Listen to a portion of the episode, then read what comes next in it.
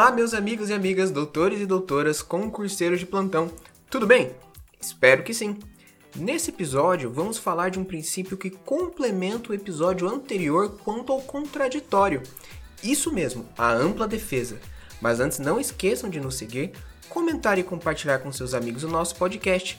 Ah, e também nos acompanhem pelo Instagram, o arroba constitucional do e no meu perfil pessoal, o arroba paulo c underline camargo. Quando eu falei para vocês que eram princípios complementares, eu não estava brincando. Tanto que onde está previsto o contraditório, está também prevista a ampla defesa. Vamos dar uma lida no artigo 5 inciso 55 da Constituição?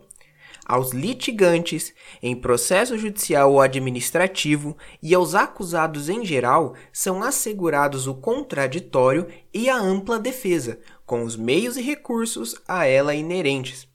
Pessoal, por ampla defesa, devemos entender que é a prerrogativa dada ao réu do processo judicial ou administrativo que lhe permite trazer ao processo todos os elementos passíveis de esclarecer a sua verdade, ou até mesmo se omitir e se calar quando for preciso.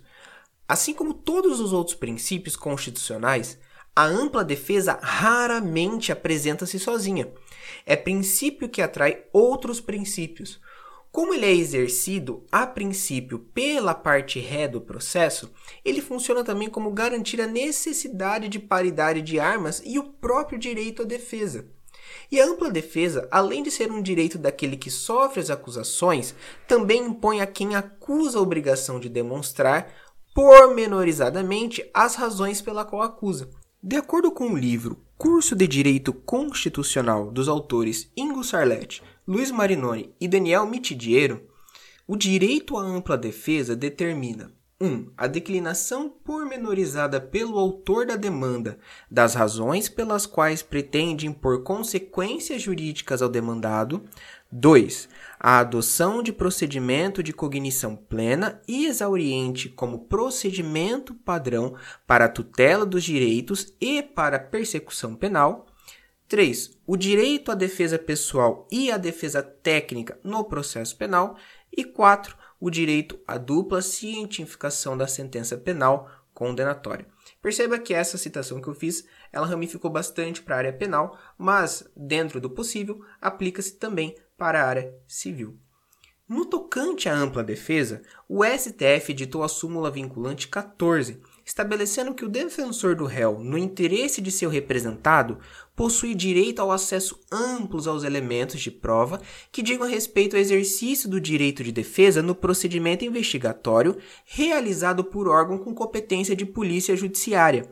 Mas atenção, desde que estas provas já estejam documentadas. E o mesmo se vale para os termos de colaboração premiada. A ampla defesa anda junto com o contraditório. São princípios que se complementam, mas não se confundem. A ampla defesa é possibilidade de trazer ao processo todos os meios em direito admitidos de se provar a sua verdade. Por sua vez, o contraditório é a própria exteriorização da ampla defesa. Fazendo um breve mencionado do episódio anterior, o contraditório é o direito de se ter informação de tudo que se está sendo acusado e, querendo, poder contrariar. Esse direito de informação inerente ao contraditório deve ser pormenorizado para que se saiba as razões do que se alega e assim poder contrariar. E esse contrariar é o outro ponto do contraditório poder contrariar com todos os meios admitidos em direito, ou seja, um complementa o outro, enquanto o contraditório é a informação do que se acusa e o poder, caso queira contrariar, a ampla defesa é ter a informação do contraditório, porém pormenorizada do que se acusa, e exercer esse poder de contrariar por meio de todos os meios de provas em direito admitidas e assim conseguir garantir a ampla defesa. Entende-se, como eu disse lá no início, que a ampla defesa, o contraditório, bem como os demais princípios constitucionais, eles não se leem sozinhos. Tanto que a obediência da ampla defesa do contraditório, ele vai conseguir trazer outros princípios, como o devido processo legal, ele vai garantir a paridade de armas, o direito à defesa e muitos outros. Mas, minha gente, como tudo que é bom dura pouco, por hoje vamos encerrando por aqui também. Mas me diga, gostaram do episódio de hoje? Siga o nosso podcast em todas as plataformas disponíveis e venha nos dar a sua opinião quanto ao tema ou então sugestões para os próximos episódios no Instagram, arroba constitucional do e no meu perfil pessoal, o arroba pauloc underline camargo.